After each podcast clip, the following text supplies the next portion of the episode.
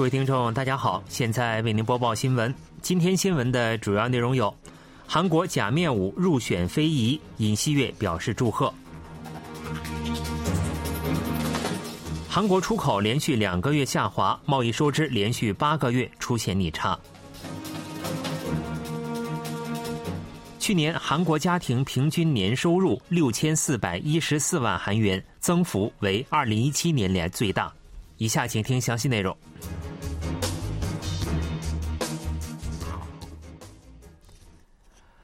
韩国货运工会货物连带的罢工进入第八天，国土交通部与货物连带前一天进行的第二轮谈判最终破裂。随着罢工持续，业界损失也持续扩大。水泥协会表示，截至十一月三十日，累计销售额损失已达到九百五十六亿韩元。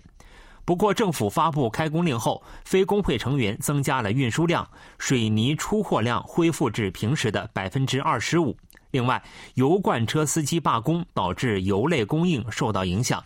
截至十一月三十日下午，共有二十六家加油站的库存耗尽，其中大部分位于首尔、京畿道和仁川地区。副总理邱庆浩一日在与中小企业家举行的对话中，再次呼吁货物连带停止罢工，还表示对于妨碍运输等非法行为将予以严肃处理，并将尽全力将企业损失降至最低。韩国铁道公社与铁道工会一日进行工会罢工前的最后一轮谈判，双方自十一月二十八日起先后进行了正式谈判、工作谈判，但仍存在较大分歧，预计难以达成协议。工会有关人士表示，双方意见分歧过大，截至目前仍未能定下正式谈判的时间。铁道公社方面也表示，双方意见分歧仍然较大。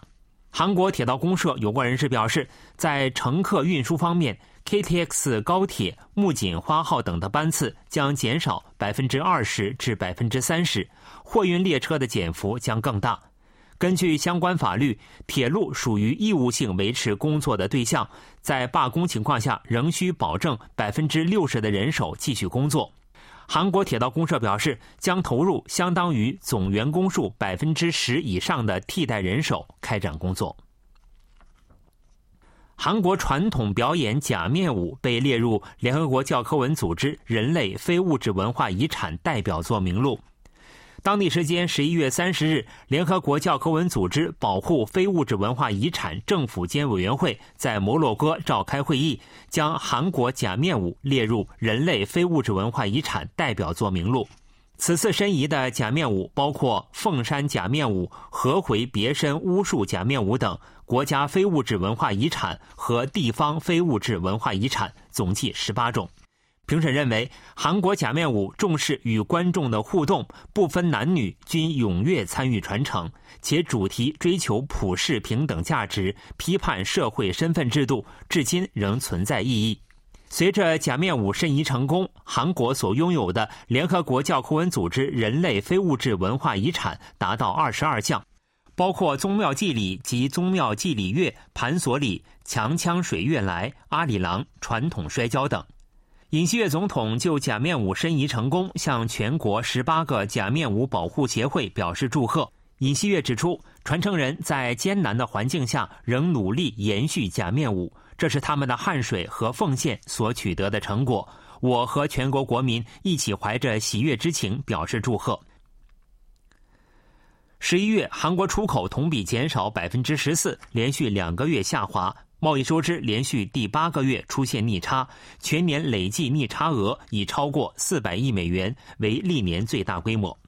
据产业通商资源部消息，十一月出口额为五百一十九亿美元，同比下滑百分之十四。出口截至今年九月持续增长，十月转为负增长，随后连续两个月下滑。按照产品来看，主力出口产品半导体的出口额下滑近百分之三十，石油化学制品减少超过百分之二十六。从出口对象地区来看，对美国和中东的出口有所增长，但对中国的出口下滑超过百分之二十五，对东盟地区的出口下滑近百分之十四。进口额则上升百分之二点七，其中原油、天然气、煤炭等能源进口额增长超过百分之二十七。受此影响，贸易收支出现七十亿美元逆差，自今年四月以来连续八个月出现逆差。这是一九九七年亚洲金融危机后，韩国贸易收支首次连续八个月出现逆差。韩国政府决定不派遣吊唁代表团参加中国前国家主席江泽民的葬礼。据中国媒体援引治丧委员会第一号公告报道，按照中国的惯例，不邀请外国政府、政党和友好人士派代表团或代表参加悼念活动。韩国总统室有关人士透露，尹锡悦总统很可能以致唁电的方式表示悼念。外交部有关人士前一天表示。韩国政府高度评价江泽民前主席为包括1992年韩中建交在内的韩中关系发展做出的贡献，愿逝者安息，并向遗属致哀。目前，韩中两国正致力于推动文化人员交流，外界关注会否有人士以个人身份出席葬礼。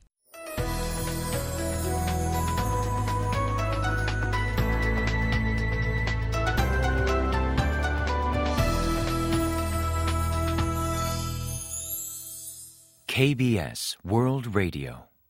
这里是韩国国际广播电台新闻节目，欢迎继续收听。去年韩国家庭平均年收入超过六千四百万韩元，出现了二零一七年以来的最大增幅。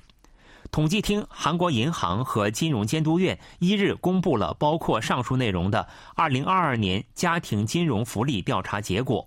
调查面向全国两万余户家庭实施。其中，资产和负债情况、家庭成员情况以今年三月三十一日为准；收入和支出情况、贷款本息偿还额以去年为准。去年，韩国家庭的平均年收入为六千四百一十四万韩元，是二零一七年行政资料完善以来的最高水平。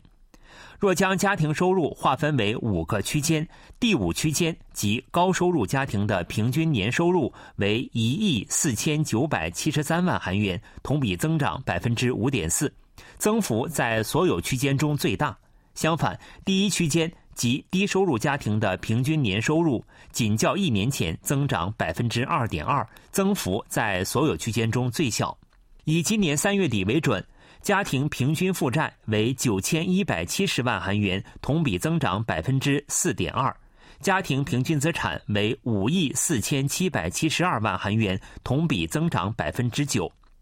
扣除负债后的家庭净资产为四亿五千六百零二万韩元。新冠疫情爆发后中断的韩日大韩海峡航线，时隔两年八个月重启。目前，两国双向旅游需求迅速增长，这条航线能否起到分流作用，引发关注。由于客轮内部仍存在病毒传播风险，两国尽可能统一了各自不同的防疫守则。游客可在客轮餐厅就餐，但若有需求，也可打包带回客房内享用。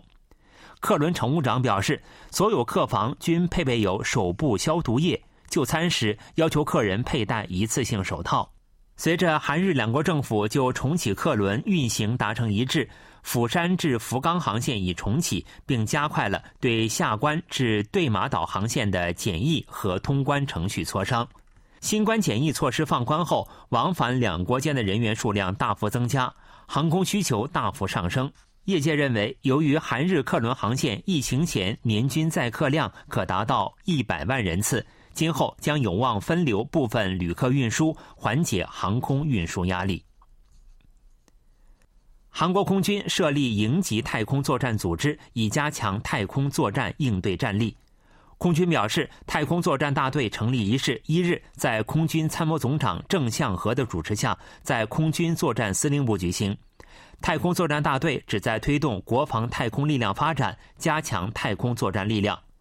空军于二零一九年设立太空作战队，主要负责对飞越韩半岛上空的卫星和宇宙物体的探测识别，对太空资产的冲撞可能性和残骸坠落进行预报。升级为营级后，太空作战大队除原有任务外，还将负责管控进行战力化的军用侦察卫星系统。空军方面表示，太空作战大队还将在韩美联合演习或联合作战期间运营韩美太空整合小组，韩美太空合作也将得到加强。韩国新冠疫情扩散势头有所放缓，单日新增新冠确诊病例数较上周同期减少两千余例。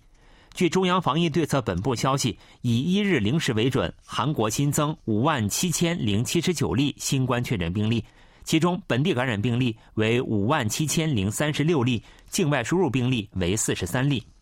新增确诊病例数较上周同期减少两千余例。不过，与两周前同期相比，增加一千六百六十一例。防疫部门表示，最近确诊病例数增长势头趋于停滞。不过，今后一段时间内将出现反复增减的现象，总体上仍将维持增长趋势。